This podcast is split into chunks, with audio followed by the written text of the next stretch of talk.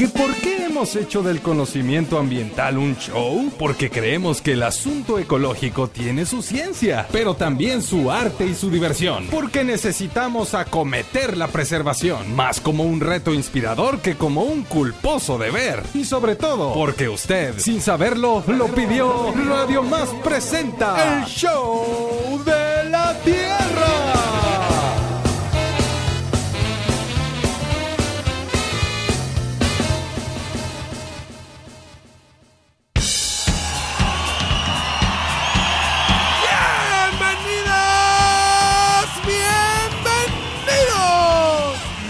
Único programa que te pronostica una lluvia de datos, un chubasco de arte, una tromba de ciencia y un suave chipi de acciones que se te irán quedando en la piel como rocío de la mañana.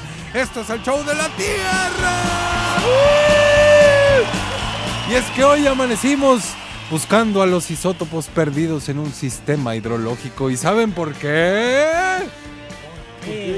Porque sí. Y porque tenemos un programón, échenle nomás hoy, aquí, en el escenario del show de la Tierra. Nos acompaña un par de personas que les da frío si no te pones suéter. Saben dónde están las llaves de la matemática atmosférica y eso sí, nunca le enterrarán cuchillos a la Tierra para que no llueva. Directamente de la licenciatura en Ciencias Atmosféricas de la Universidad Veracruzana. Recibamos con un aplauso a uno de sus investigadores, amigo de la casa, chaucero terrestre, el doctor Juan Cervantes Pérez. Acompañado por el egresado de esta misma licenciatura y profesor en la Facultad de Ciencias Agrícolas de la Universidad Veracruzana, el doctor Paulo César Parada Molina. Quienes vienen como chambelanes a invitarnos al festejo por los 48 años de la fundación de la licenciatura en Ciencias Atmosféricas. Se ven bien jovencitos. Tendremos además sonidos de la Tierra, netas del planeta y muchas cosas más. Y ahora, muevan sus caderas radiofónicas porque queda con ustedes una mujer que con los datos de su rodilla, las sensaciones de su cadera y los ojillos pispiretos esos que se carga, puede predecir la velocidad del viento del norte que impacta en el puerto los días de fiesta. Un aplauso para Isela, la del clima Pacheco.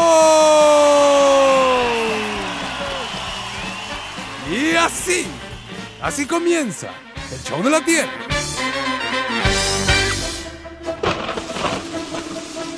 Hola amigos del show de la Tierra, nos da un gusto enorme estar aquí el día de hoy y poder platicar con ustedes acerca de la licenciatura en Ciencias Atmosféricas de la Universidad Veracruzana. Este año está cumpliendo 48 años ya de que esta licenciatura fue creada, así que queremos platicarles un poco acerca de dónde están trabajando los egresados de esta licenciatura, en qué proyectos eh, han participado y qué proyectos se están desarrollando, qué aportaciones ha hecho la licenciatura a la sociedad mexicana y a la sociedad veracruzana en particular. Y desde luego queremos hacer una invitación a aquellos jóvenes que aún no deciden qué carrera estudiar para que consideren esta licenciatura en su posible vida profesional. Aquí estamos con ustedes en el Show de la Tierra.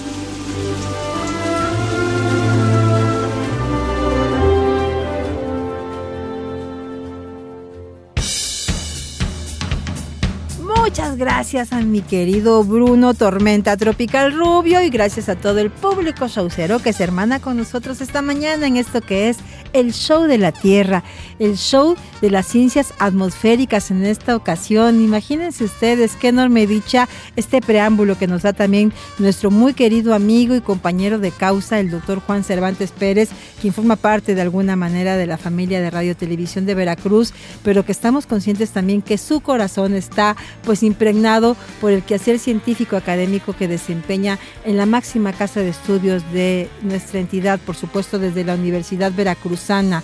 Hoy conoceremos a detalle una historia que comenzó un 15 de enero de 1976 cuando el Consejo Universitario aprobó por unanimidad la creación de una licenciatura, de la licenciatura en Ciencias Atmosféricas como es hoy conocida.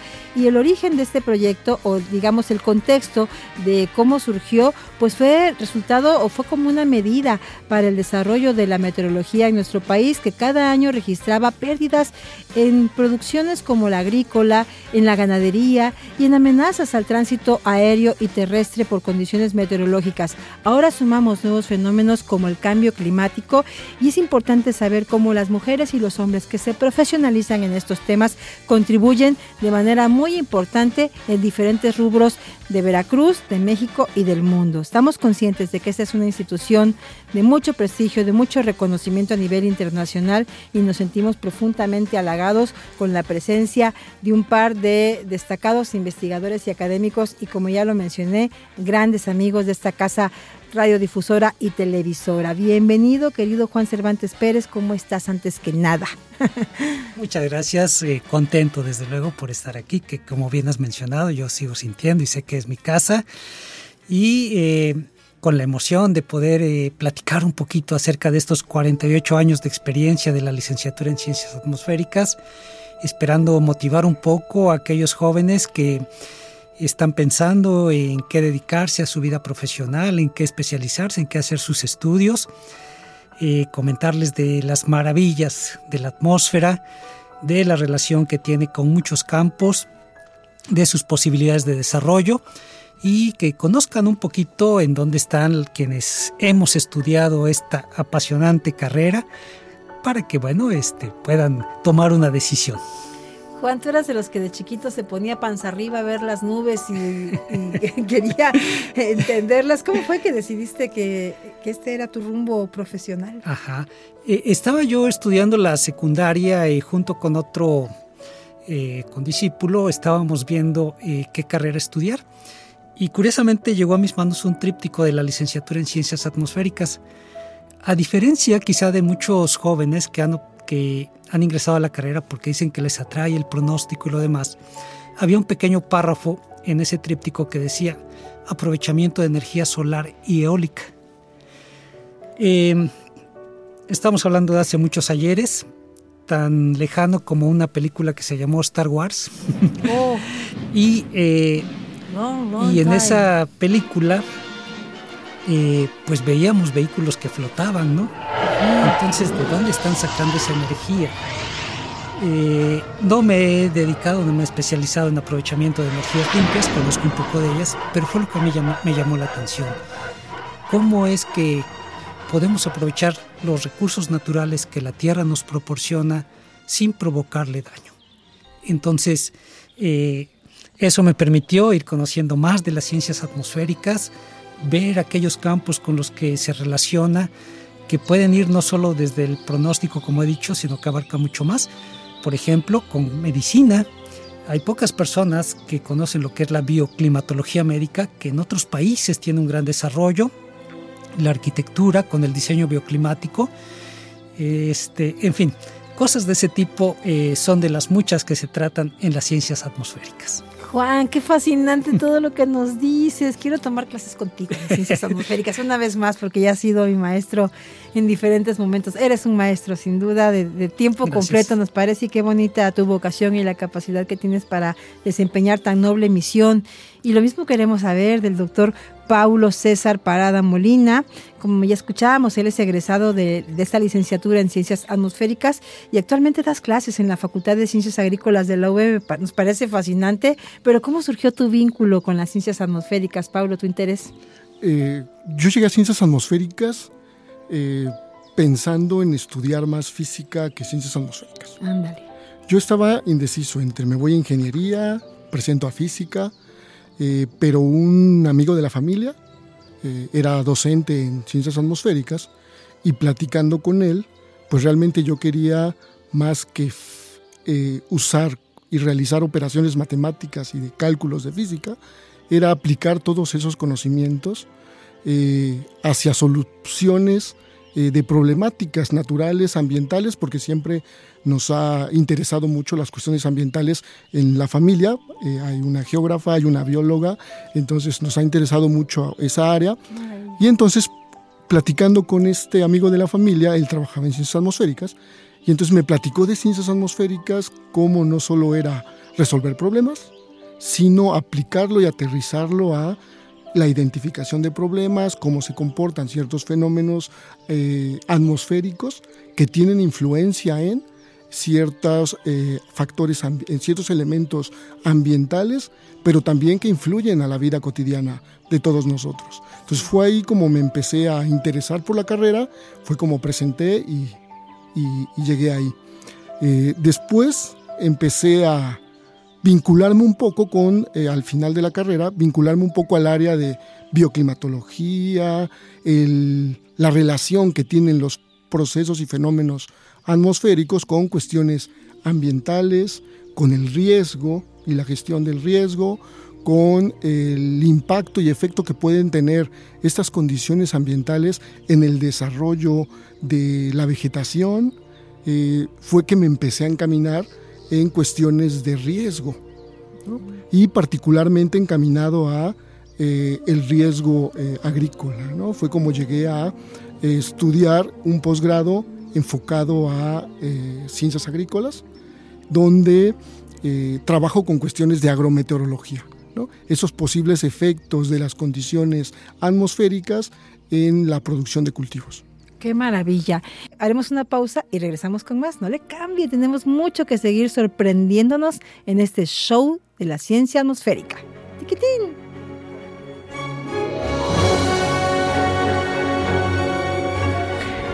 Hola, buenos días. Mi nombre es Josué Polanco Martínez. Soy egresado de la licenciatura en Ciencias Atmosféricas, ahí de la Universidad Veracruzana, de la generación 97-2001 eh, luego de terminar, hice la tesis en el IMTA, la cual defendí en el 2003. Después de eso me fui a hacer el doctorado a España, donde vivo y radico desde hace ya casi 20 años. Actualmente estoy trabajando como profesor e investigador en el Departamento de Estadística e Investigación Operativa de la Facultad de Ciencias de la Universidad de Salamanca. Y en el tema de la investigación, entre otras cosas, me dedico al análisis, al desarrollo e implementación de técnicas estadísticas avanzadas eh, para series temporales paleoclimáticas. Es una combinación entre estadística y clima.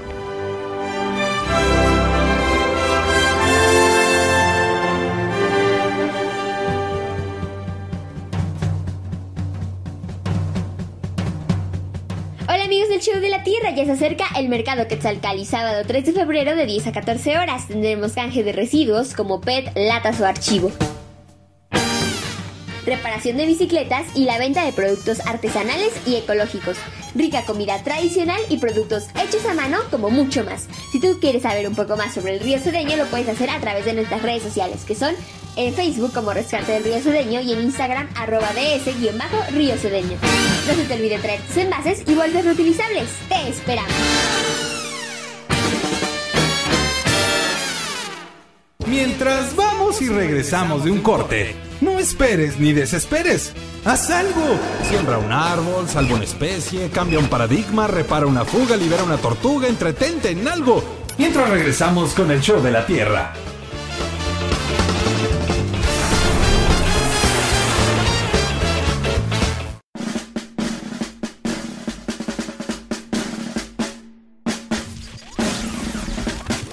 En la vida todos son ciclos. Vuelve el mar, vuelve el viento, vuelven las estaciones. Y nosotros estamos ya en el show de la Tierra. Continuamos.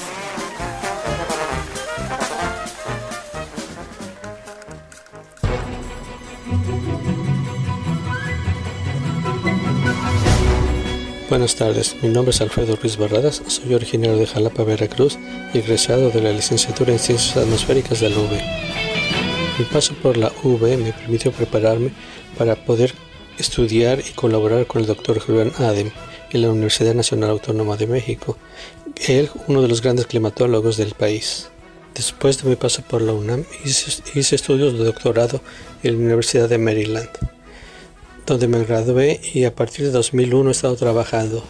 Actualmente ostento el rango de investigador asociado, así como climatólogo del estado de Maryland. Mis líneas de investigación incluyen el análisis de la variabilidad de los océanos, así como el impacto de los océanos hacia la lluvia en Norteamérica en general, el impacto de los océanos en las capas polares. Y en mi papel de climatólogo del estado de Maryland, difundo las condiciones climáticas que afectan el estado mes con mes e investigar cómo los parámetros climáticos importantes para la agricultura y el bienestar humano han cambiado en el estado de Maryland.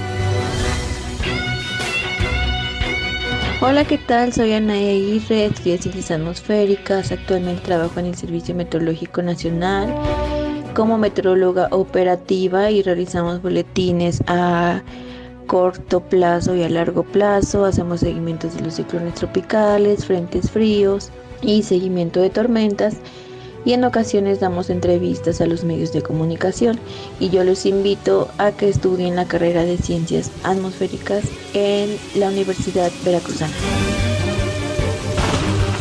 Continuamos en este show de la Tierra, gracias por seguir con nosotros. Hoy con la gran oportunidad de escuchar en vivo y en directo, en cortito, del quehacer tan relevante de una institución como la Facultad de Ciencias Atmosféricas de la Universidad Veracruzana. Están con nosotros el doctor Juan Cervantes Pérez, el doctor Paulo César Parada Molina y estamos escuchando también algunas voces de pues egresados de esta institución que se encuentran en diferentes latitudes. Por ejemplo, Juan, ¿a quién escuchábamos previo al corte? Escuchamos a José Moisés Polanco. Él, él fue un estudiante que llegó desde Yucatán. Eh, es importante porque la licenciatura en ciencias atmosféricas fue única en el país por mucho tiempo. Y entonces hemos tenido estudiantes de diferentes estados, incluso de la misma Ciudad de México, que se han desplazado a Jalapa para estudiar la licenciatura en ciencias atmosféricas. Y bueno, él tiene la fortuna ahora, así lo decidió, se dieron las cosas de estar en España. Tenemos otros egresados trabajando en diferentes eh, países. Tenemos egresados en Estados Unidos, en Alemania, en el Reino Unido, en Brasil. Tuvimos también una egresada en Argentina. Entonces, eh, pues jóvenes, ahí está la oportunidad. Eh, no hay que limitarse y esto implica también que nos tienen que tener la confianza de que los estamos preparando en forma adecuada. Sin duda. Eh, tienen que tener, desde luego, la disposición para estudiar y para seguir estudiando. Y créanme que esto les abrirá la puerta en cualquier parte del mundo, como a estos egresados que hoy están laborando sin más ni más en puestos tan importantes, en lugares tan importantes como el Centro Nacional de Huracanes de Estados Unidos. Wow, ahí fíjese nada más. Por ejemplo, en tu caso, Pablo César, tú eres académico de la Facultad de Ciencias Agrícolas. ¿En qué materias? Yo actualmente estoy dando las, las materias relacionadas con manejo del agua en la agricultura. Ese es un gran tema, ¿no? Sí, es, eh, pues realmente es primordial para el área de ciencias agrícolas y todas las áreas. Y todas eh, las áreas. Porque realmente sin agua no podríamos eh, realizar nuestras actividades cotidianas y vivir. Exacto. doy climatología agrícola, que está muy relacionada con mi perfil de licenciatura, pero más relacionado a los posibles eh, efectos y cómo influye eh, las condiciones atmosféricas en el desarrollo de los cultivos y cómo tratar de planear las actividades agrícolas en función de esas condiciones atmosféricas. Además de esas experiencias, esas experiencias educativas, también este periodo me tocó impartir eh, una experiencia educativa nueva en el actual plan de estudios que es agricultura climáticamente inteligente. Ay, qué interesante. Eh, esa materia, esa experiencia educativa, está enfocada a eh, tendencias hacia sistemas productivos eh, sustentables, regresar o a prácticas tradicionales que permitan potenciar la producción agrícola, pero también potenciar los beneficios económicos de los productores, además de tratar de que esos sistemas de producción sean eh, adaptables y resilientes ante las actuales eh, amenazas que se están dando por el cambio climático. Sustentables. Sí. y, no solo eso, es que también permite la introducción de tecnología. O sea, no es solo hablar de que la agricultura tradicional es la que me permite ser eh, sustentable, sino que si se invierte también en cierta tecnología adecuada que me permita usar los recursos de manera más eh, optimizada, eficientizar el uso del agua, menos gasto de, agua, este, una mejor distribución de los sistemas de producción en función de las condiciones atmosféricas, dependiendo la zona. Eso también me permite tener un sistema de producción más sustentable porque pues no en todas las regiones del país ni del mundo se puede tener una agricultura tradicional. Digo, en el norte del país tienen que implementar mucha tecnología oh, para poder producir y eso implica tecnología para el manejo del agua, riego, este, ya que es una región muy árida. En el sureste de México todo lo contrario. Entonces sí, por la zona, por la distribución de los diferentes climas en, en, la, en la región sureste, ahí sí se pueden adaptar ciertos sistemas eh, agrícolas tradicionales, preservando la vegetación, eh, los policultivos, los sistemas agroforestales, la mezcla de cultivos, ¿no? todo gracias a esa gran diversidad de climas que tenemos. Exacto. Y aquí en el Show de la Tierra y en diferentes espacios nos encanta insistir que ojalá los tomadores de decisiones, de políticas públicas, conversaran más con, ustedes, con los investigadores, con, con, con, la comunidad científica académica, para tomar decisiones con base en los ecosistemas, porque, por ejemplo, en ocasiones se promueven algunos cultivos como que entran en un boom y por suerte cada vez escucho más gente que se pregunta cuánta agua se requiere para producir esto, ¿no? Y digamos, son parte de los hallazgos y las aportaciones que brindan perfiles y licenciaturas como las cuales ustedes hoy promueven aquí en este show. Cuéntenos qué otras aportaciones ha hecho la licenciatura en ciencias atmosféricas a la sociedad. Eh, eh, con grandes temas, nos parece a nosotros, no solo lo de impacto local, sino global. Así es. Eh, bueno, em, en la licenciatura, eh, los egresados hemos participado en diversas actividades. Eh, por ejemplo, fue aquí donde se gestó la promoción de una ley ante este fenómeno que hoy nos trae atareados, que es el cambio climático. Entonces, eh, Veracruz fue pionero a través de la Universidad Veracruzana y esto aperturó para que precisamente en el Senado de la República y en las instancias correspondientes se empezara a gestar la necesidad de contar con leyes estatales ante el cambio climático. También nos tocó participar en la elaboración de los programas de medidas preventivos y de mitigación de la sequía. Esto a nivel de Consejo de Cuenca y a nivel local. Eh, eh, fue un ejercicio que se hizo a nivel nacional. Fuimos una de las 13 universidades que participó y en este caso en particular la licenciatura en Ciencias Atmosféricas. Este, dimos muy buenos resultados y también hemos participado, en este caso en particular hay eh, un egresado que ha participado eh, en comités de la Organización Meteorológica Mundial y en particular participó en la comisión o en el comité que desarrolló los índices de cambio climático. Entonces, eh, insisto un poco ahí que nuestros egresados tienen esta calidad de preparación que les permite eh, elaborar y participar en este tipo de actividades que son de impacto, como bien mencionas, no solo a nivel local, sino a nivel mundial. En tu caso, Paulo César, ¿cuál es tu experiencia con, tus, con tus estudiantes y tus egresados? Pues eh, tengo poco dando docencia, pero eh, algunos de mis estudiantes de licenciatura ya están cursando posgrados. Este, tengo la intención de que si bien eh, cuando salgan de la licenciatura se perfilen un poquito más a cuestiones de investigación. Actualmente es como que mi meta como, como asesor de ellos. Y entonces actualmente tengo un par de estudiantes estudiando eh, la especialidad en diagnóstico y gestión ambiental. Eh, y estoy eh, asesorando a un par más que quieren ingresar a, la maestría en agroecología. Entonces estoy empezando mi formación de, de estudiantes en cuanto a su ingreso a posgrados. Y yo, yo creo que así va a suceder porque ambos son muy inspiradores, tienen una, una energía muy encantadora de entrada, pero además también pues muy, congruentes, muy eh, personas que de verdad están interesadas en contribuir a estos grandes asuntos, a estos grandes temas y estas miradas también integrales que se requieren para problemáticas pues tan grandes como son las relacionadas con, los asuntos ambientales y con el aprovechamiento sustentable de, los recursos naturales. Aquí en Veracruz también destacan el trabajo y el quehacer de los consejos de cuencas y ciudades y ustedes, Juan, pues contribuyeron en la elaboración también de algunos de los principios y del trabajo que desde ahí se promueve. Así es. Eh, bueno, permíteme retomar un poquito eh, la actividad de nuestros egresados y en particular aquí la, del doctor Pablo César, para que se sientan motivados los muchachos. Bueno, eh, el doctor Pablo César recibió el año pasado el premio a la mejor tesis sobre cambio climático. Ándale, este, que otorga el Consejo Veracruzano de Ciencia, Desarrollo y Tecnología.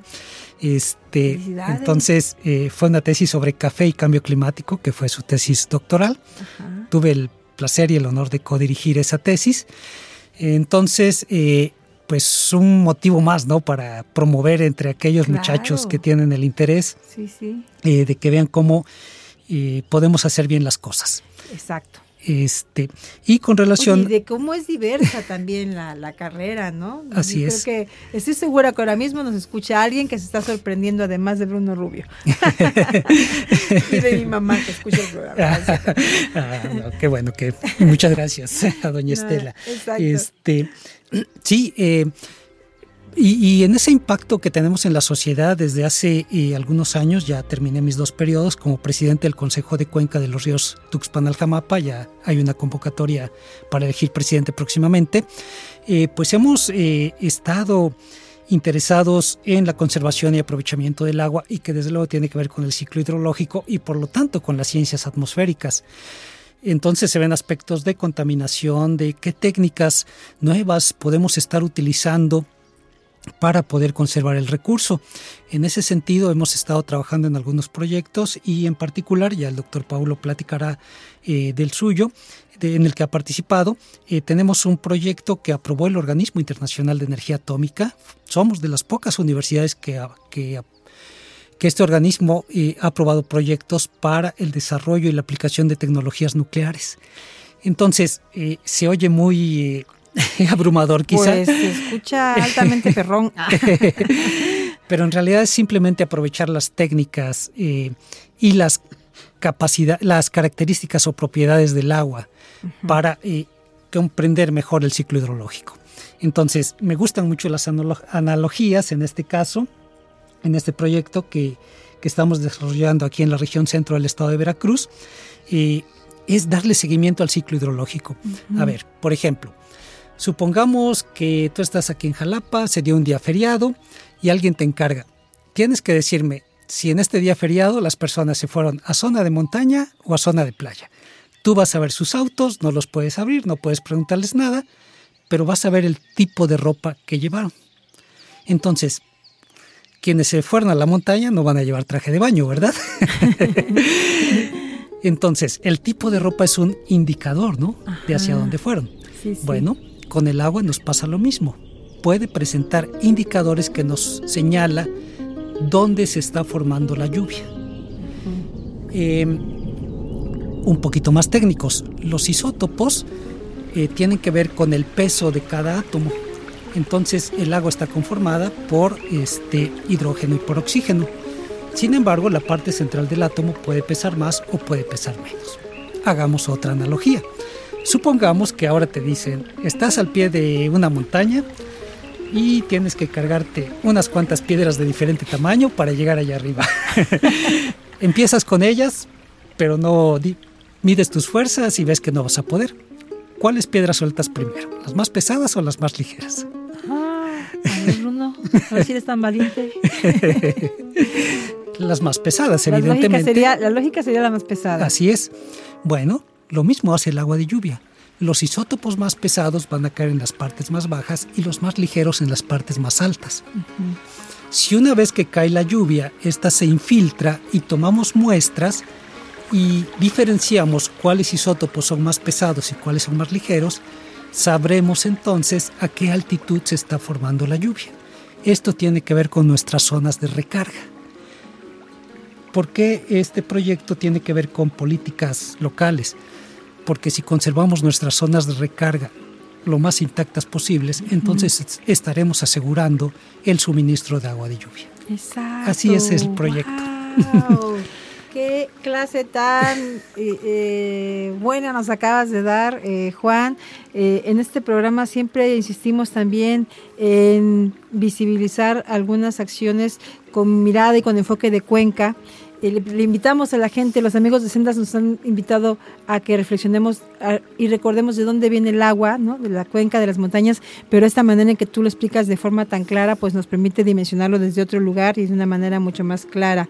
Y en el área de la investigación, eh, doctor Paulo, menciónanos por favor algunos de los ejemplos de proyectos en los que han participado y, creo que eso también, pues eso nos va a dar como una idea y nos va a recordar pues cómo están ustedes involucradísimos además en procesos eh, productivos y económicos de un estado como Veracruz. Bueno, eh, el último en el que hemos estado colaborando, eh, aún vigente, este, es un proyecto relacionado con el cultivo de la vainilla. Es auspiciado por el CONACYT, se llama Estrategias para la Adaptación y Mitigación al Cambio Climático necesarias para el rescate del cultivo de vainilla en México, coordinado por la doctora Araceli Pérez Silva del Tecnológico de Tuxtepec. Entonces, eh, nos invitaron a este proyecto a colaborar para trabajar cuestiones precisamente eh, agrometeorológicas y de cambio climático. ¿Por qué? ¿Qué está pasando con la vainilla?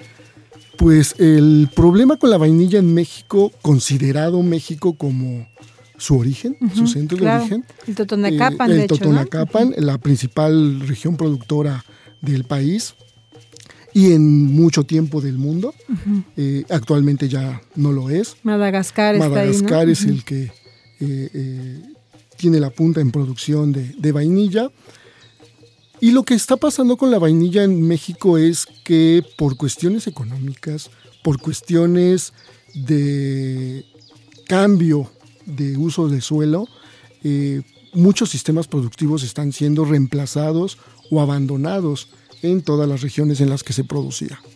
El cultivo se ha intensificado desde hace muchos años y el exceso de uso de, pesticidas mm. ha aminorado, incluso se considera que muchos de los polinizadores de la vainilla están extintos. Claro. Eso ha mermado drásticamente la producción de vainilla en el país. Eso además se suma el problema del cambio del clima, que también se están alterando las condiciones climáticas de cada una de las regiones eh, productoras principales, que la principal es el Totonacapan, San Luis Potosí, Oaxaca, eh, pero eh, están cambiando. Entonces eso está modificando y alterando eh, el, tiempo de producción de la vainilla, está alterando su producción, eh, mermándola, ya que es un cultivo muy, muy delicado en cuanto a condiciones de temperatura y humedad. Eso también permitió que nos invitaran, ya que trabajamos con cuestiones de agrometeorología y cambio climático, que nos invitaran a colaborar en esa, en esa área. Entonces nosotros estamos eh, tratando de aportar eh, cómo podría estar influyendo el cambio climático en el desarrollo tanto de la planta como eh, productiva de, de la vainilla, pero también hay que sumarle que cada uno de los sistemas de producción de vainilla son distintos. No es lo mismo que se produzca de manera tradicional bajo los árboles, que eh, la vainilla es una orquídea trepadora, entonces trepando en los árboles de manera natural o lo menos alterado posible el sistema de producción, que bajo eh, sistemas de producción más tecnificados, más intensivos, eh, en monocultivos con tutores este, o con árboles donde tiene que trepar la vainilla, este, introducidos o bajo invernaderos, bajo eh, techos de, de, nylon, de plástico, tratando de generar esas condiciones óptimas para la vainilla. Entonces, eso también puede estar influenciando en el desarrollo y la producción de la vainilla, cómo se alteran todas esas condiciones ambientales, particularmente las atmosféricas, que podrían estar generando condiciones de estrés térmico, de estrés por humedad, tanto en exceso o, o por déficit, porque muchas veces hablamos de estrés por humedad o estrés hídrico y pensamos solo en eh, que le falta agua. Y no, realmente también eh, los sistemas productivos también padecen estrés cuando hay excesos de agua, porque se pueden generar no solo este, una mayor cantidad de humedad, puede generar condiciones más adecuadas para la proliferación de, plagas.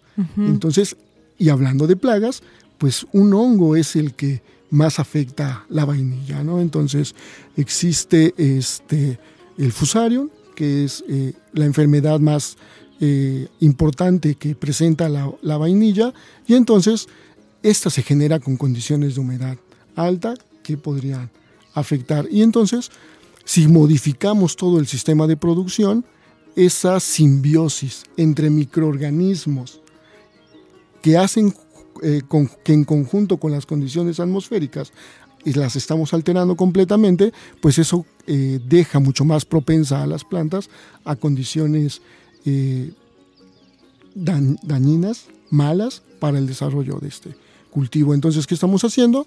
Monitoreando esas condiciones reales al interior de sistemas productivos de vainilla para conocer cómo, cómo cuáles son las diferencias entre un cultivo tradicional, un cultivo tecnificado e intensivo y cómo podría estar influyendo esas condiciones en el desarrollo de, la producción de las, de las plantas de vainilla. Qué interesante. Uf, pues yo creo que esta es una información. Otro estímulo para los muchachos. Exactamente, ahí está otra perlita para aquellos jóvenes que están ahora mismo en la disyuntiva de su elección profesional. Imagínense todas las alternativas y las oportunidades que representa una licenciatura en ciencias atmosféricas como la que ofrece la UB. Seguiremos conversando del tema, chicos. Es momento de escuchar la sorpresa melodiosa que preparó en esta ocasión para esta emisión nuestro amigo Juan Cervantes. Así que vamos pues con los sonidos de la tierra. La tierra es la musa de una profunda canción de amor. Los sonidos de la tierra con Rafael Campos. ¿Qué tal amigas y amigos del show de la tierra? Seguramente estamos y coincidimos en que en este planeta todo cambia. Solamente que el curso y la procedencia de ese cambio muchas veces tiene que ver con la evolución de las cosas o con la intervención de la mano humana. Esa reflexión queda para el día de hoy y queda para evolucionar con este cambio o para tornarlo de nuevo a su cauce en pro de la vida de todas las especies de este planeta. Mientras tanto, los dejo con una reflexión en la incomparable voz de Mercedes Sosa, algo que también ha quedado grabado y que no cambiará para beneficio de todos nosotros. Mercedes Sosa, todo cambia aquí en los sonidos de la tierra. Cambia lo superficial, cambia también lo profundo, cambia el modo de pensar, cambia todo en este mundo, cambia el clima con los años, cambia el pastor su rebaño y así como todo cambia, que yo cambie no es extraño.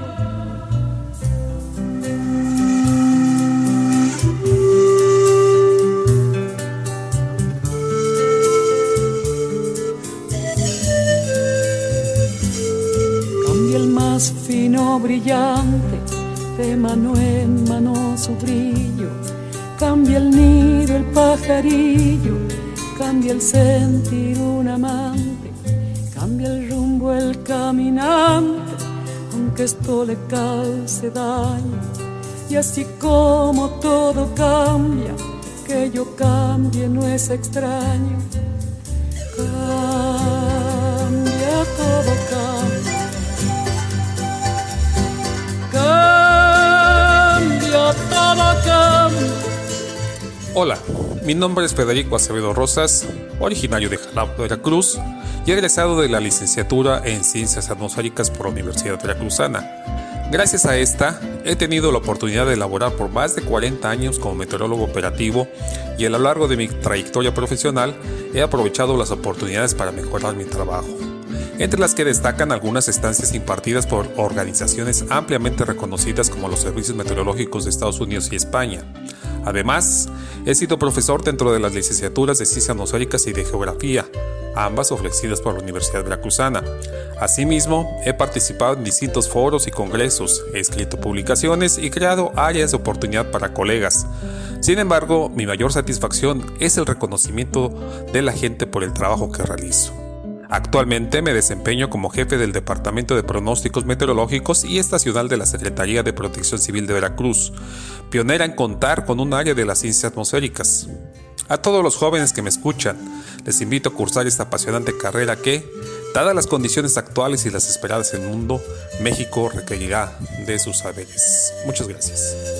Cambia el sol en su carrera cuando la noche subsiste, cambia la planta y se viste de verde la primavera, cambia el pelaje la fiera, cambia el cabello el anciano y así como todo cambia, que yo cambie no es extraño.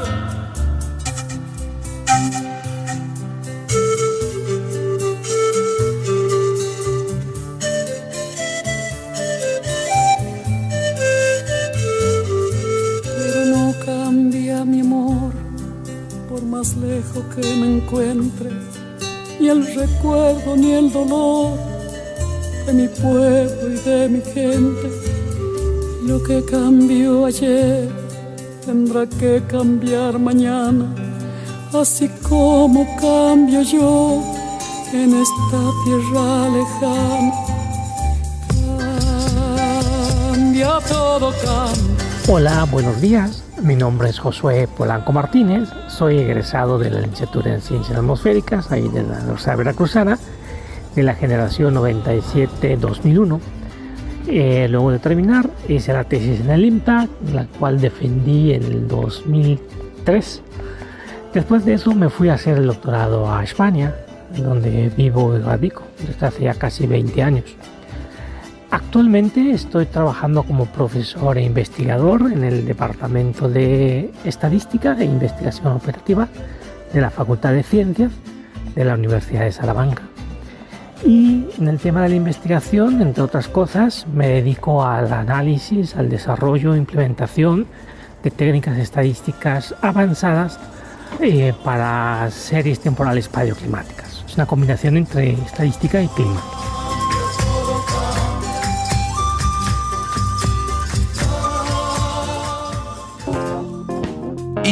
Sabes qué show con la Tierra?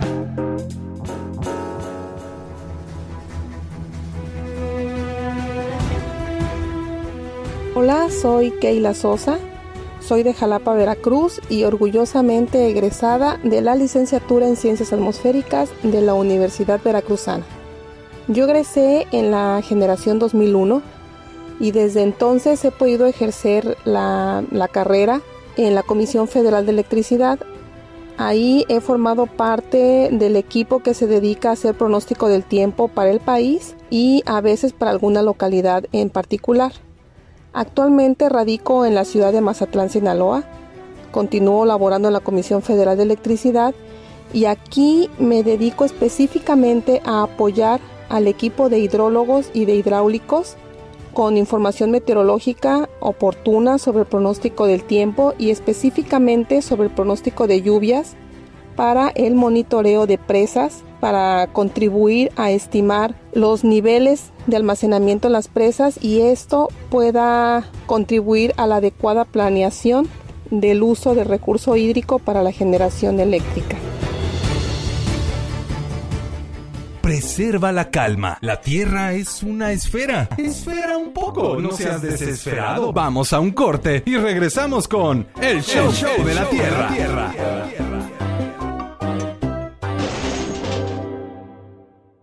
¿Quién dijo que nos habíamos extinguido? Este tiempo solo nos sirvió para evolucionar. Ya estamos de regreso con el Show de la Tierra.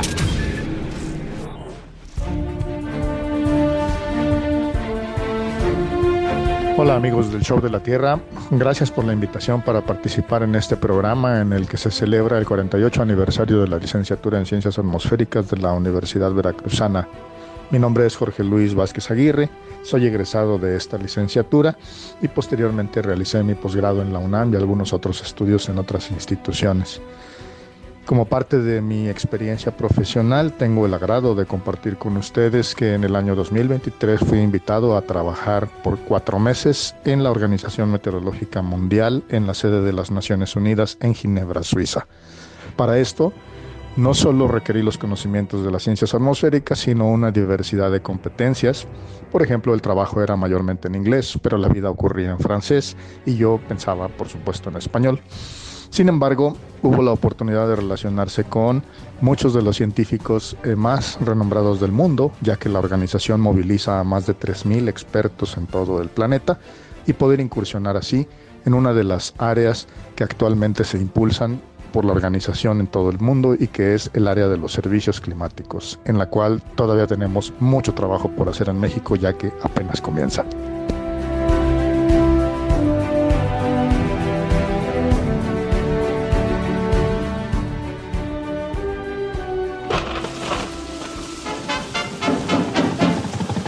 Parece que va a llover, el cielo se está nublando. Parece que va a llover, ay mamá me estoy mojando.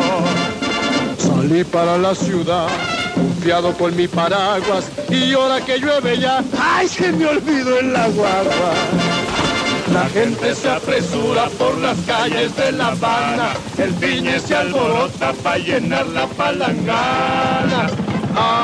Pues estamos en la recta final del show de la Tierra y después de escuchar esta nutrida cátedra de la ciencia atmosférica o de las ciencias atmosféricas, mejor dicho, me pronuncio a favor porque en este planeta haya más especialistas en estos temas y menos reggaetoneros. es cierto, que cada quien haga lo que quiera, pero que sea útil, pero por lo pronto, mientras tanto y quienes estén interesados en conocer más de esta licenciatura y sumarse a la misma, ¿qué tendrían que hacer, Juan? Claro que sí. Eh, rápidamente antes de comentar, es importante mencionar la participación de las mujeres. Actualmente nuestra matrícula eh, tiene un poquito más de 50% de mujeres, de jovencitas, estudiando la carrera. Eh, muchas de nuestras egresadas ya en puestos clave en diferentes partes. Hay algunas haciendo... ¿Como quiénes haciendo qué? A ver. claro que sí, tenemos algunas de ellas haciendo pronóstico para la aeronáutica. Nada más. Así que quienes estén interesados, pues a partir de febrero la Universidad Veracruzana abre la convocatoria para las licenciaturas. Eh, ya se maneja casi todo en línea.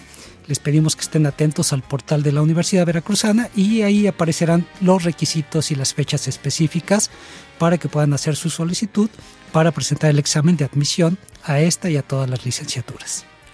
¿Qué les dirías a esos jóvenes que están ahora mismo en, este proceso de decisión tan importante como lo es para cada, cada quien.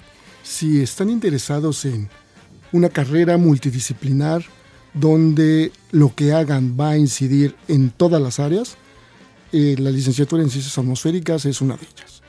Este, hablamos del clima desde charlas casuales, pero también incidimos eh, en ciertas problemáticas ambientales, socioeconómicas, incluso hasta culturales. Entonces es un área, es una carrera multidisciplinar donde podemos incidir y entrar en diferentes áreas laborales. Pues yo la verdad, estoy, todo este equipo del Show de la Tierra está muy agradecido con ustedes por haber venido, con todas las personas que escuchamos esta mañana también. Y de manera particular, ya lo he dicho en otras ocasiones, pero valga el momento para recordar que tengo un especial agradecimiento con el doctor Juan Cervantes Pérez porque me parece a mí fue un parteaguas y alguien que contribuyó a dignificar el papel de las mujeres y los hombres que eh, comparten las ciencias atmosféricas en el caso de los medios de comunicación en el programa de mayor historia en esta televisora y radiodifusora como lo es Veracruz Agropecuario, Juan Cervantes durante muchos años pues contribuyó a la cultura de protección civil de la gente, a socializar esta información y desde entonces hasta la fecha en los diferentes espacios informativos tanto de radio como de televisión son meteorólogos y meteorólogas especializados y profesionales quienes comparten esta sección y, y necesitamos más de esto para evolucionar social y culturalmente hablando. Así que pues nuevamente gracias Juan por eso y nuevamente gracias también al doctor Paulo César Parada Molina. Gracias por haber venido y que te vaya muy bonito en todo lo que hagas, muchacho. Muchísimas gracias, gracias a ustedes por, por este programa. Gracias a ti, gracias Juan, gracias Bruno, gracias a todo el público showcero y despedimos como es tradición con ciencia y poesía en voz de Mauro Domínguez Medina. Después de escuchar atento me llevo en los parietales los músculos decimales fuertes de conocimiento, con un agradecimiento a la biología y su rama.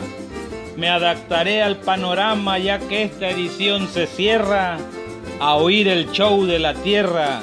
Hasta el siguiente programa. Nos vamos, Bruno Pluviosillo Rubio.